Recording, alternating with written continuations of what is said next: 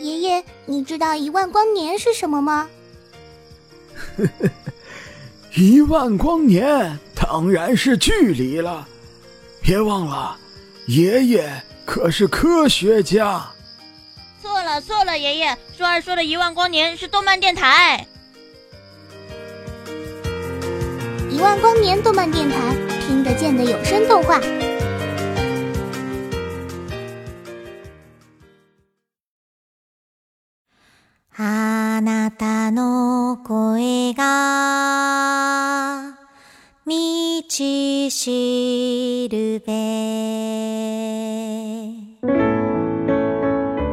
Hello，大家好，这里是荣止，今天给大家带来的是紫金三话简评破解。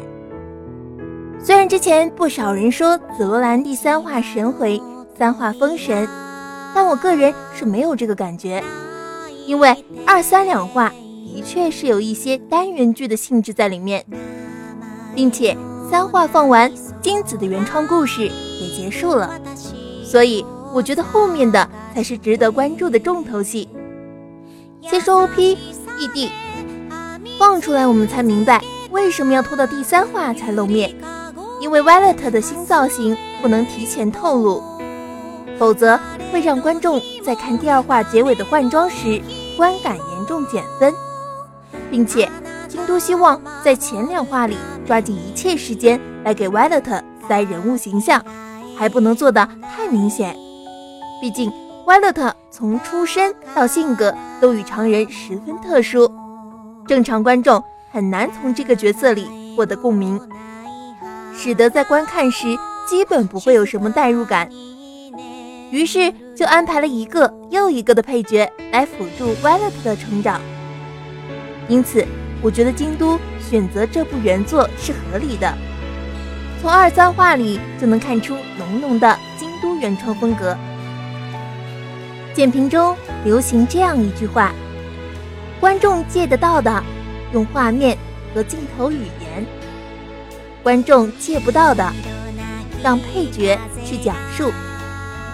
回到正片，这一话的讲述者从同事艾丽卡变成红毛同学露库利亚，而且相比第二话，京都做的更明显了，生怕你看不出来。OP 前一分五十秒开始的旁白以及结尾的旁白，都是这位红毛同学念的，这用意实在不能更直白。这是第三话的第一条线，也是主线。红毛同学和其哥哥，然后是第二条线，公司的这对欢喜冤家。这条线的戏份虽说很少，相比用来反映 Violet 的改变，不如说调节气氛的作用反而更多一点。但是在这里停住，六分零六秒，Violet 歪了一下头。听友们，来来来，划重点。我要开始过度解读了。这个镜头说小也小，无非就是京都版的黑人问号。如果要说出来的话，就是你们为什么要吵架？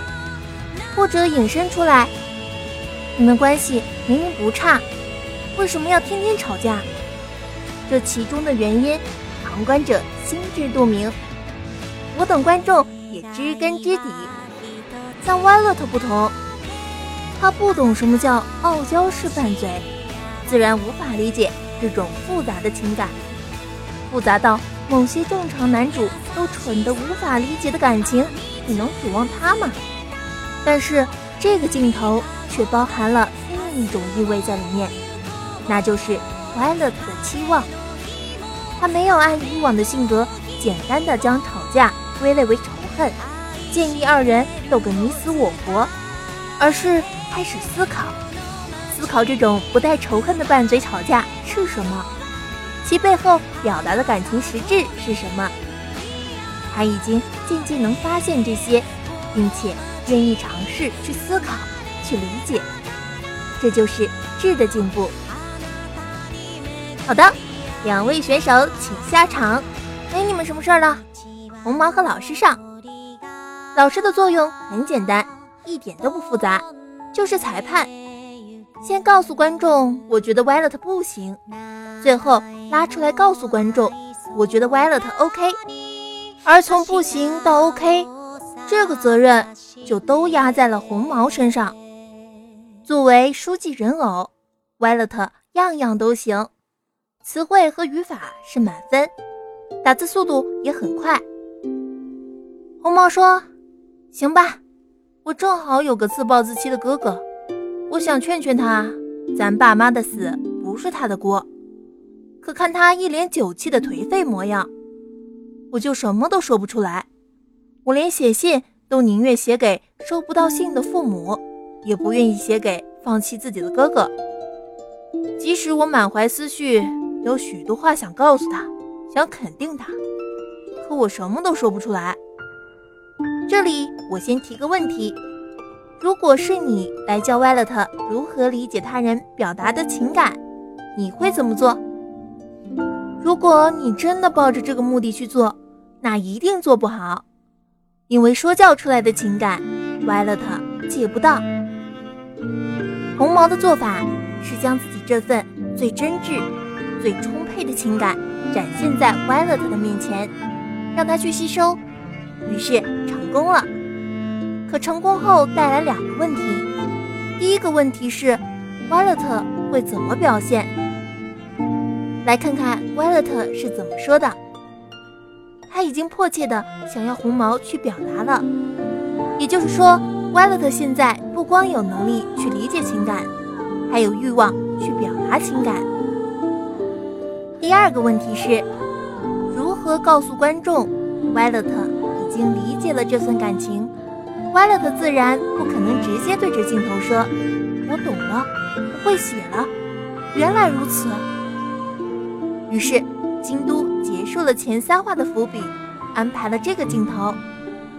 为什么从之前惯用的用嘴叼手套，变成了用手摘手套？这个象征了 Violet 从冰冷机械到人情冷暖的转变，或者简单的说。从野蛮到文明，而这就是我们的标题——破茧。这个镜头放在这个场景里，就是告诉观众，Violet 提炼出了真正的情感，并可以帮助他人表达出来，已经是一个合格的书记人偶了。相比这个短短的摘手套镜头，我倒觉得。最后，裁判的登场颁发奖杯显得不那么重要了，甚至完全可以略去。但是京都明白，一个摘手套镜头无法让多数观众明白 Violet 的前后转变，一定要给这样一个颁奖仪式，才能让观众理解。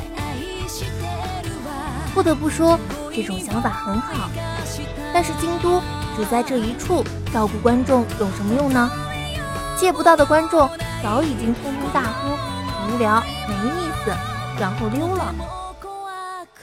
他们品不了这一盏细细品茗、回味无穷的碧螺春，只能接受简单粗暴、酣畅淋漓的二锅头。最后再提一提 Violet 写的这封信，内容很简单：哥哥，你能活下来，我好高兴。为什么就这一句话能直击哥哥的内心，让他泪流满面？这也是我要批评京都的另一方面，因为许多没有挫折创伤经历的人，真的很难感同身受。京都选择这样一个人物背景，非常不讨喜。哥哥最迈不过的坎儿就在这里，他原谅不了自己，也害怕面对妹妹，他被周遭人欺辱，被自己否定。